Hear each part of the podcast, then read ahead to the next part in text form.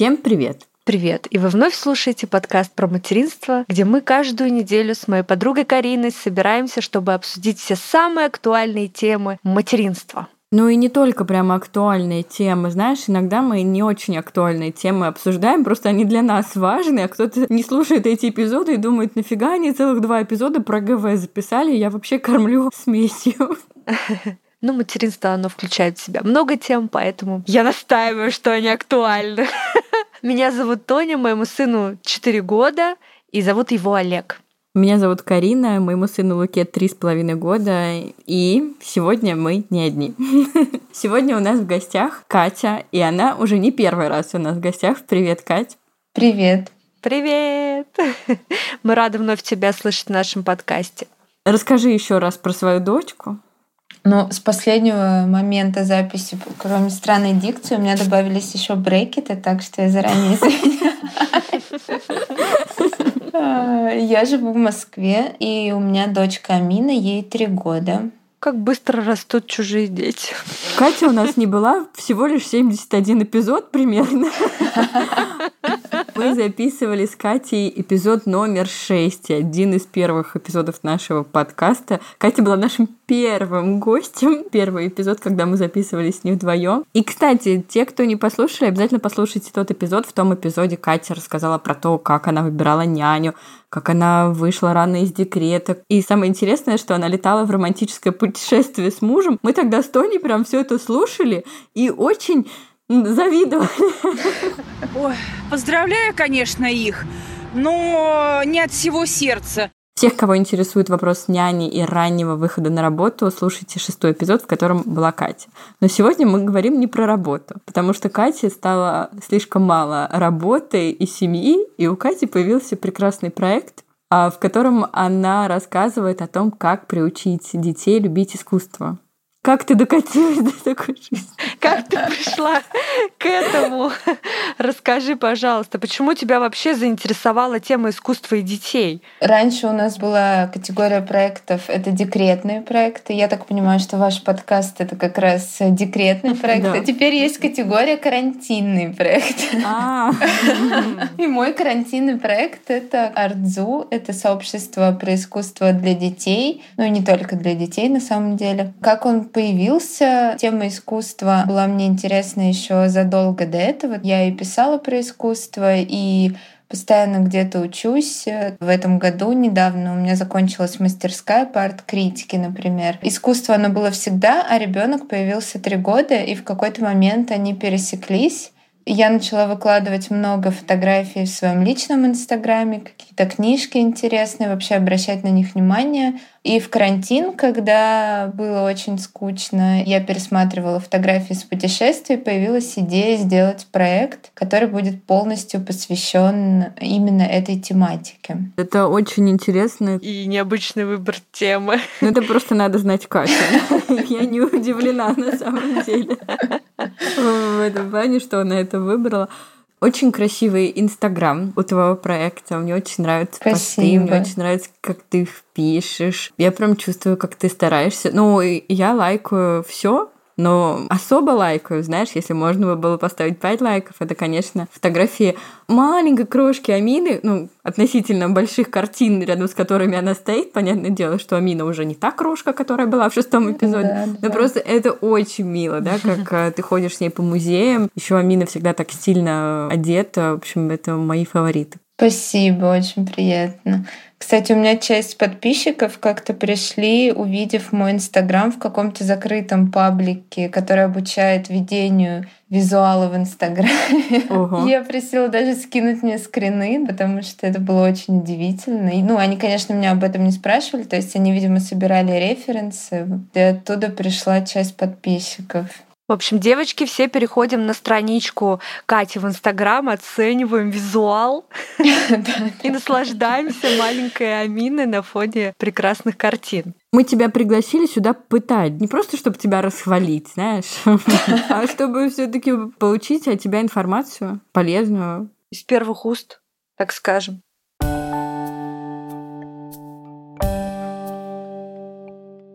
Кать, с какого возраста вообще лучше начинать водить ребенка по музеям и приучать его к искусству? На самом деле нет какого-то определенного рекомендованного возраста, как бы это ни хотелось хейтерам в интернете. Это я про тех, кто, например, пишет комментарии постоянно под постами Эрмитажа. Как только они выкладывают ребенка у себя в музее, там в комментариях просто настоящая война открывается. На самом деле нет рекомендованного возраста. Я, например, хожу с рождения, но это в силу моих собственных интересов. А если вашему ребенку 2, 3, 5, в любое время можно начать ходить в музей. Просто нужно соблюдать определенные правила. И в любом случае, да, 95% э, приятного пребывания ребенка в музее полностью зависит от взрослого, который с ним туда пришел насколько самому взрослому интересно в этом музее, насколько ему не скучно, насколько ему вообще нравится искусство. Ну и есть какие-то базовые правила, да, например, 30 минут. Если вы собираетесь в музей раз в пять лет и хотите обойти все этажи Эрмитажа, это плохая идея. На самом деле плохая не только для посещения с детьми, но и сами взрослые не выдерживают такого марафона. Именно с ребенком это точно должно быть не более получаса. Ну и главное еще на самом деле, когда ты начинаешь его знакомить с искусством, главное понять, для чего ты хочешь это сделать. И тут есть разные подходы, то есть есть какие-то курсы и занятия, которые занимаются какой-то теоретической базой, но мне нравится больше не теория, а что-то про восприятие искусства. И плюс, конечно, из этого можно взять много положительных моментов. Творческие занятия, понятно, развивают креативность, это довольно банально, но это так, и креативность сейчас важна не только в творческих профессиях, Плюс из развития креативности выходят и навыки решения проблемы, критическое мышление. Ну и, например, искусство, оно помогает лучше понять себя. Но это все на самом деле, я говорю про детей, но это актуально и для взрослых.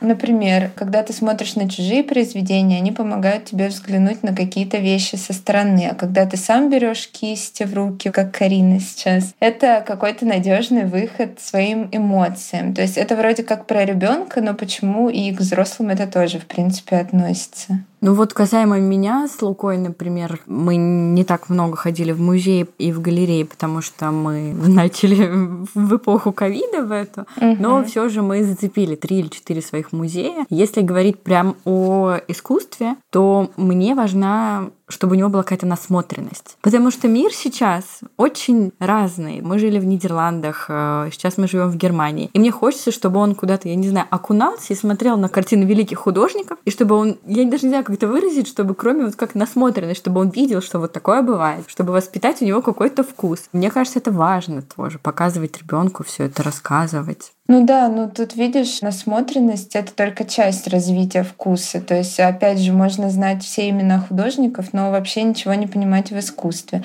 Безусловно, это даст свои плоды, то, что он увидит много красивого вокруг и окунется в каждую культуру, в которой вам удалось пожить. Но опять же, смысл искусства на самом деле, мне кажется, что это все-таки какое-то переживание. Собственно, это вообще-то фраза принадлежит Канту, который первый занялся Ремарочка. Который первый занялся философским изучением эстетики. Он говорил о том, что смысл искусства — это эстетическое переживание человека и то, что происходит внутри тебя. И на самом деле эстетика вообще — это наука не про красоту в привычном понимании этого слова.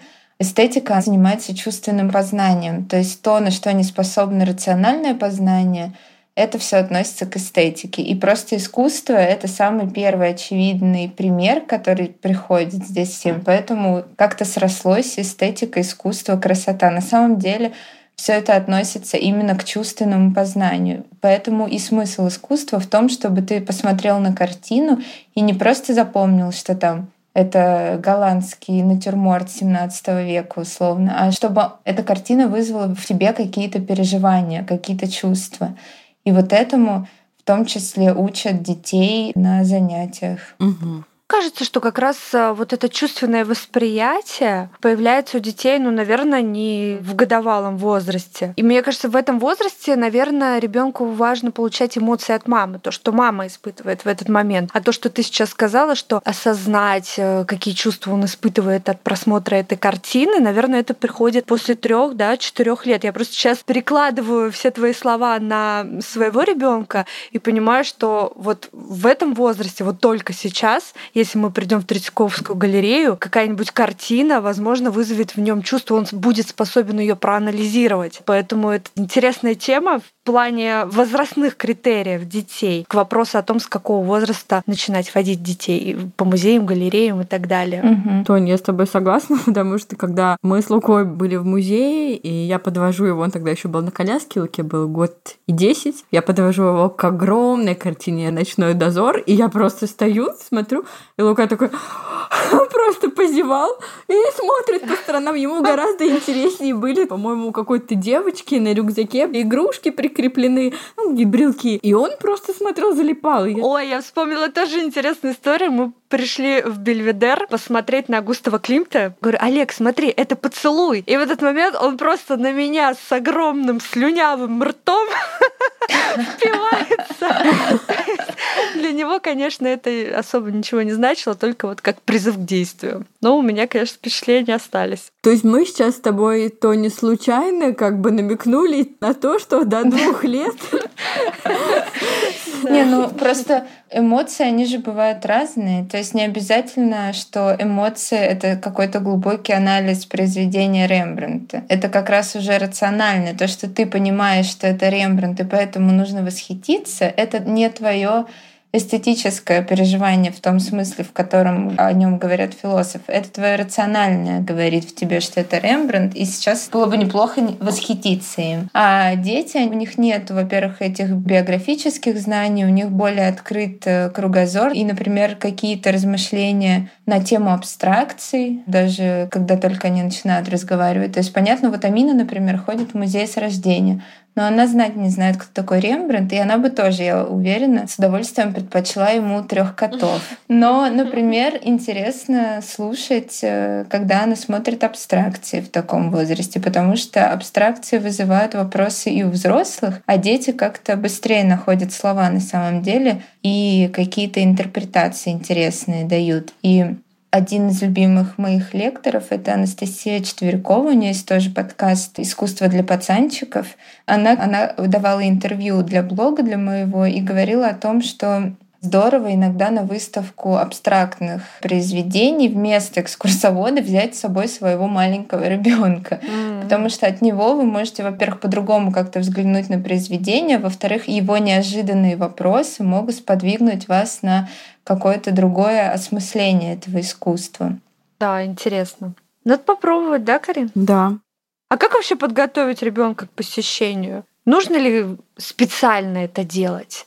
настраивать его. Надо, наверное, специально сказать, что ничего трогать, к сожалению, будет нельзя. А так все зависит на самом деле от вовлеченности твоей. Самый простой путь это, ну, когда ребенок уже, конечно, постарше, воспользоваться услугами детской образовательной программы, которая есть при каждом музее, потому что они обычно занимаются созданием огромного количества экскурсий. Это квесты, это что-то интерактивное. Или, например, когда они на какую-то тематическую подборку, смотрят картины из этого музея, а потом переходят в мастерскую и начинают что-то творить своими руками. То есть это самый легкий путь, когда и ведущий, то есть экскурсовод, педагог будет заинтересован в том, чтобы ребенку было весело в этот момент, и он обладает какими-то специальными педагогическими навыками при общении с определенным возрастной категорией. И более сложный для совсем вовлеченных мам это, например, ты знаешь, что твоему ребенку интересны котики, и ты заходишь и смотришь, на каких картинах есть котики, например, в Третьяковской галерее. Выбираешь там 5-6 картин, приходите с ребенком, смотрите на этих котиков, обсуждаете их, возможно, что-то рисуете прямо в музее, спокойно можно брать с собой карандаши, блокноты и так далее и обсуждаете, рисуете, и таким образом и ребенку интересно, и тема для него какая-то близкая. и мама, собственно, получает плюсик в карму. Но это более энергозатратно, понятно. Вот, мы так делали с Лукой, только я делала так не специально. Я еще от себя могу добавить, как готовить детей. Мой метод, я всегда ребенка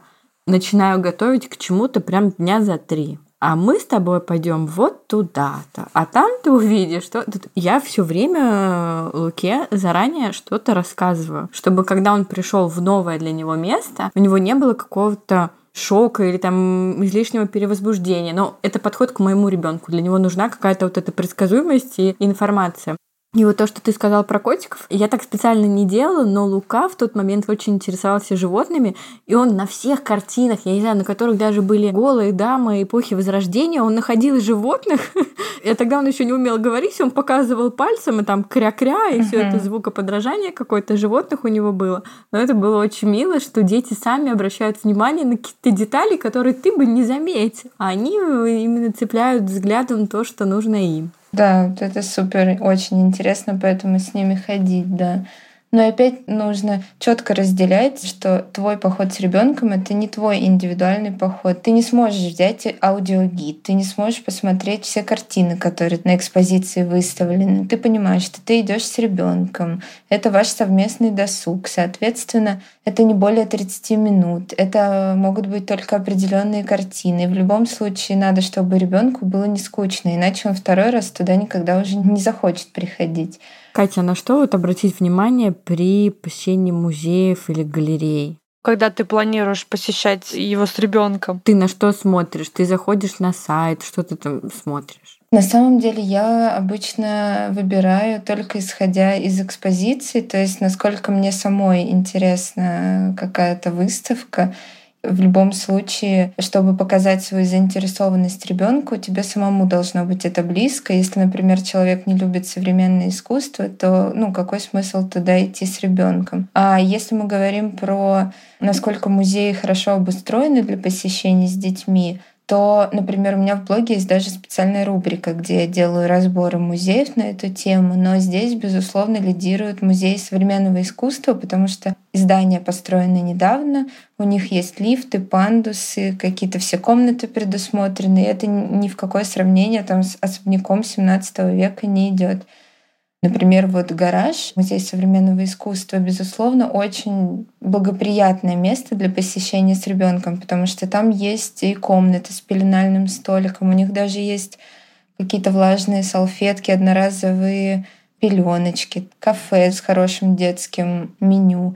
У них есть магазин с большим ассортиментом детских книг. Там везде лифты на все экспозиционные этажи. Они при покупке билета могут тебе выдать музейный эрго-рюкзак, чтобы тебе не ходить с коляской, например. Ничего себе. Угу. Но, с другой стороны, вся как бы обертка по удобству, она не нужна, если, например, родители совершенно не интересуются современным искусством. То есть по какому критерию надо выбирать? Если с точки зрения удобства, то, конечно, это музей современного искусства. Если с точки зрения содержания, просто исходя из личных предпочтений и не более. Окей, а как сделать вот для ребенка поход более интересным? Ты уже сказала про кошечек, но я к тому, что я читала твой блог uh-huh. и знаю, что в некоторых музеях есть какие-то квесты для детей, программы детские, маршруты для детей. Можешь об этом поподробнее рассказать?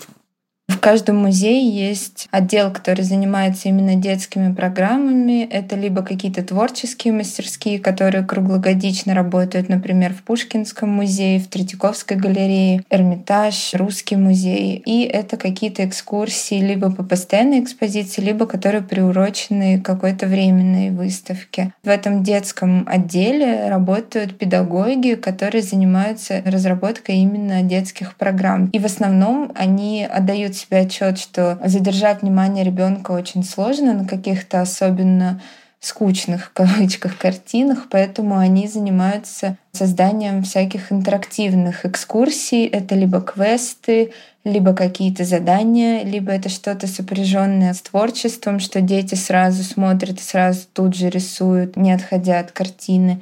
Либо они смотрят картины сначала, а потом идут в мастерскую и уже что-то на заданную тему делают.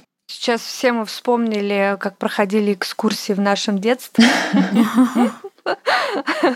Тот же самый Эрмитаж или там Русский музей. Сейчас, конечно, в этом плане супер. Ну да, и педагоги еще молодые появляются, и они как-то более к этому подходят творчески. Отдают себе отчет, что ни одному ребенку не будет интересно смотреть на какие-то портреты 18 века, и если ему показать 20 таких портретов, то он э, больше никогда в этот музей не вернется. А их задача, наоборот, заинтересовать, чтобы и родители приходили, и ребенок просился назад. Класс. А расскажи вот сейчас про Мину, как вы с ней когда ходите по выставкам, как она на это реагирует, а как она реагирует на то, когда ты ей снова говоришь, что мы пойдем на выставку, про ее отношение с искусством. Она реагирует довольно спокойно, то есть я хочу здесь еще сделать все такое помарочку на то, что я даю себе отчет, что искусство это мой интерес, а не интерес моего ребенка. Я не требую от нее знаний и не требую даже от нее постоянного какого-то желания разделять мой интерес. Но мне всегда приятно, если я планирую какой-то поход, и мне удается ее тоже заинтересовать этим. То есть у нас дома миллион, конечно, книг, но это еще благодаря блогу, посвященному искусству. Я бы сказала так, что она пока реагирует спокойно в том плане, что у нее нет какого-то дикого восторга, что Завтра мы проведем какое-то время в Третьяковской галерее, но она для нее музей и галерея это что-то обычное. Как сходить на детскую площадку, например. То есть для нее это то же самое. Она уже знает, какие правила там нужно соблюдать. То есть она знает, что трогать там ничего нельзя. Сейчас, конечно, у нее возраст трех лет, что она может и знает, но захочет закричать, например, посреди зала. Ну, такое случается. Мне кажется, ничего страшного, да, в этом нет. То есть она понимает, что это интересно интерес ее мамы, потому что я постоянно ей про это говорю, как-то делюсь с ней какими-то мыслями, постоянно спрашиваю ее что-то, что она думает по поводу там той или иной картины, или рассказываю, например, что представляешь, а вот это вот одна из моих любимых картин, вот потому-то, потому-то там и так далее. То есть она просто как-то это впитывает, и для нее все это... Часть жизни. Да, что это какой-то образ жизни просто ее семьи. Я нормально отношусь к тому, что она может захотеть провести день как-то иначе. То есть, что она не впадает в какой-то восторг от музея или от Третьяковской галереи, например.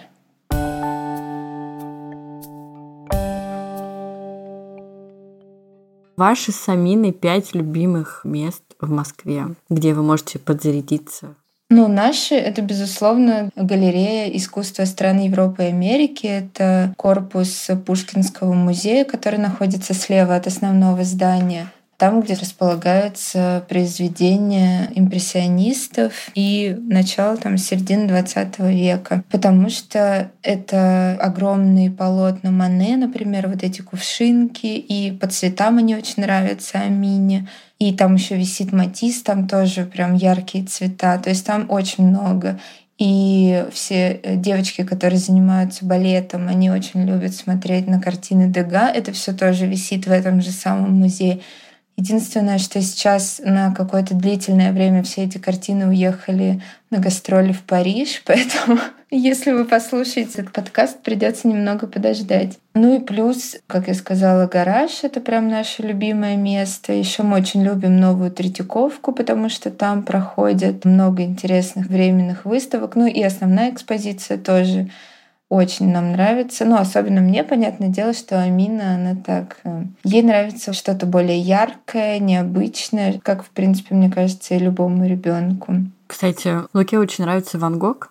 И мне кажется, как раз это из-за крупных мазков, ярких цветов. Вообще Ван Гог и Фрида Кала, кстати, это самые популярные художники, которые в детской литературе встречаются. То есть это прям суперзвезды. Я, Тонь, сейчас слушаю Катю, и немного завидую ей. А я Амине. Потому что... А, да, я, я, я ей и Амине. Потому что я вот в субботу иду в музей немецкого автотранспорта.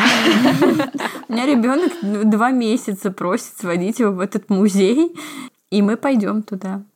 А мы на прошлых выходных были в экспериментариуме и смотрели, как возникает электричество, поэтому... Никакого сексизма в нашем подкасте нет, никакого сексизма, мы просто немного завидуем Кате.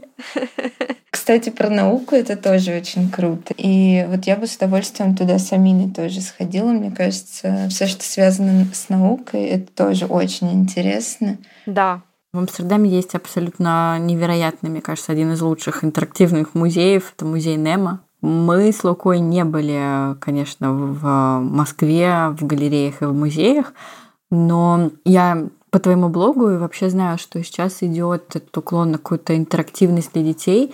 И мне кажется, что это очень круто, потому что в Европе детей только этим и заманивают во все музеи, где бы мы ни были. А, мы были в каком-то абсолютно простом музее в Роттердаме, в морском музее, да, это музей, который посвящен судоходству, ну, потому что Роттердам это самый большой порт в Европе, но там настолько все интерактивно, и детям можно поиграть, и самим разгрузить эти огромные корабли. И мне это очень нравится на самом деле, потому что ты идешь, и ребенок у тебя там вовлечен и занят.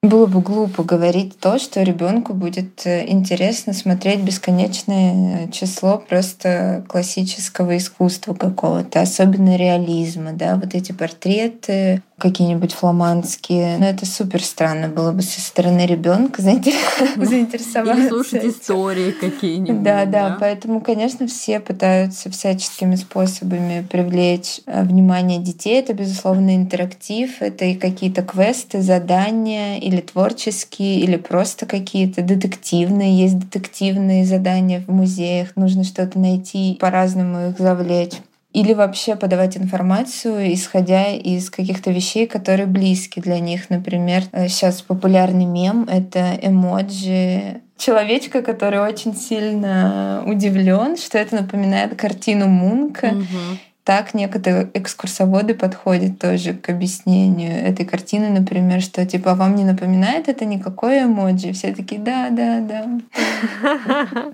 Да, интересный подход. А самое главное, конечно, это вовлеченность мамы в этот процесс, ее какой-то интерес в этом всем. Вы опять мне напомнили про то, что в субботу мне идти в музей немецкого автотранспорта. Ладно, я постараюсь, на самом деле, я прям постараюсь. Не, ну тут видишь, у тебя другая немного ситуация. Ты идешь туда, потому что Луке уже заранее это интересно. А угу. другое дело, когда мама хочет перевести ребенка в музей, где висят картины, и ребенку заранее не интересна эта тема. И здесь, конечно, больше играет значение личный пример. То есть если в семье никто не интересуется искусством и не ходит в музей и вообще не нравится им это все, то зачем заставлять тогда ребенка и даже раз в год тащить его по музею, если это для всех это только стресс и пытка. Но это, в общем-то, ко всему относится, да, что личный пример родителей влияет и воспитывает ребенка. То, что наверняка сто раз уже было у вас в подкастах, что хочешь воспитать ребенка, воспитай себя. Поэтому какие у тебя интересы, такие и у ребенка будут интересы. Да, я согласна с этой фразой. Катя, а посоветуй какие-нибудь книги про искусство для детей. Среди моих читателей пользуются популярностью. Если говорить, например, про энциклопедии, это две. Есть одна «Старые мастера рулят», и еще есть энциклопедия искусства она так и называется «Искусство». Это миф и дикей. Но это прям энциклопедия, то есть для детей постарше. Есть э, ряд э, вымышленных историй, основанных на теме искусства. Одна из моих любимых — это портреты Пипетты про маленькую девочку, которая живет в Париже, и у нее есть маленькая игрушка крольчиха Пипетта, и они решают нарисовать ей портрет, отправляются на Монмартр, и там разные знаменитые художники рисуют ее портреты. И там просто очень красивые иллюстрации такие атмосферные, поэтому прям это моя любимая книга. Еще из таких хитов с выдуманными э, сюжетными линиями это «Линея в саду» про Клода Мане. Тоже сто процентов, наверное, отзывов читателей по этой книге были положительные, поэтому могу ее с радостью советовать. И еще есть «Услышать свет» про Кандинского. Еще есть ряд книг прям для самых маленьких, то есть там уже нет никаких ни сюжетных линий, ничего. Это просто сейчас очень популярно.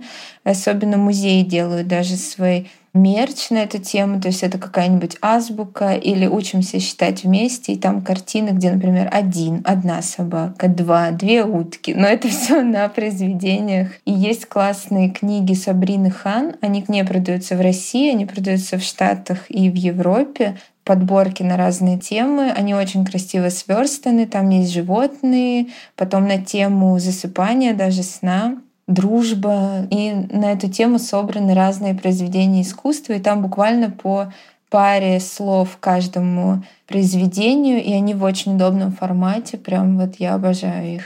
Я думаю, что мы весь список рекомендованных книг перечислим в посте. Кстати, много наших слушательниц э, живут в Европе, поэтому я думаю, что последнюю книгу им не составит труда найти на книжных полках. И поделиться обязательно с нами своими впечатлениями. А теперь расскажи про раскраску. Я пригласила Катю к нам в эпизод для того, чтобы мы разыграли супер крутую раскраску. Да нет, ну это, конечно, я шучу просто. Катя своим проектом сделала очень крутую раскраску, про которую она сейчас расскажет. Но там было какое-то супер маленькое количество этих раскрасок. Как только они появились, я сразу сказала, Оставь одну, мы разыграем ее у нас в подкасте для наших слушательниц. Тут все слушательницы должны обратить внимание, какая я у вас заботливая, да, и подсуетилась. И предприимчивая. Мне она очень понравилась. Расскажи про идею, как это получилось, как тебе удалось это сделать, и потом давай уже разыгрывать будем ее скорее. А, ну, вообще получается, что проект Артзу в основном занимается какой-то, так скажем, просветительской деятельностью. То есть это блог, в котором есть подборки книг, есть э, какие-то советы от музейных сотрудников, у нас есть и художники, и разные другие деятели искусств, и просто какие-то советы, в общем. И вторая часть проекта — это производство каких-то товаров. У нас было первое, то, что мы делали через несколько месяцев после запуска. Это подарочные коробки с игрушками и книгами, которые мы собирали с любимых, так скажем, музейных э, магазинов типа Tate, MoMA в Нью-Йорке, музей Помпиду в Париже. Второй проект такой, это стали как раз раскраски. Сейчас еще перед Новым годом у нас будет новый продукт, третий, но пока ничего не могу про него сказать. А раскраски как появились? Я увидела эту раскраску на английском языке, оригинал этой раскраски задолго до того, как появился блог, но когда у меня уже родилась Амина, я стала обращать внимание вообще на какие детские книги, там, игрушки существуют в музейных магазинах. И в Музее современного искусства Louis Vuitton Foundation в Париже я нашла вот эту раскраску, безумно в нее влюбилась, и потом уже завела блог, уже начала рассказывать про другие раскраски, и все равно она оставалась прям моей любимой раскраской. Потом я решила, что почему бы тогда не сделать ее русскую версию, потому что раскраска действительно крутая. Она была создана изначально нарисована испанским творческим объединением Fun Drawings. Они живут в Барселоне. Это два художника. Э, я написала им, сказала, что мне очень нравится ваша раскраска. И давайте делать коллаб э, на русскую аудиторию, давайте переводить и запускать это у нас. Вот ребята оказались очень отзывчивыми, им очень понравилась эта идея, поэтому мы быстро с ними договорились. Э, в русской версии мы перевели все имена художников, все вступительные тексты и мы немного изменили еще ее верстку и цвета, потому что она в оригинале была голубой, а сейчас она такая красно-розовая, вот прямо в цветах ардзу. Совпадение, не думаю. Да, но это было специально, да, сделано для... То есть там в копирайтах э, стоит, что это специальное издание ардзу и Fun Drawings. Так, а что внутри раскраски? А внутри раскраски 21 художник, причем абсолютно разный, то есть там от Боттичелли Модели до Баски очень модного сейчас. И мне очень нравится как раз, что в раскраске есть художники, которые редко встречаются в детской литературе. Вот мы обсудили, что Ван Гог и Фрида Кала, они прям очень популярны. А, например, какой-нибудь Полок или Босх, они редко встречаются.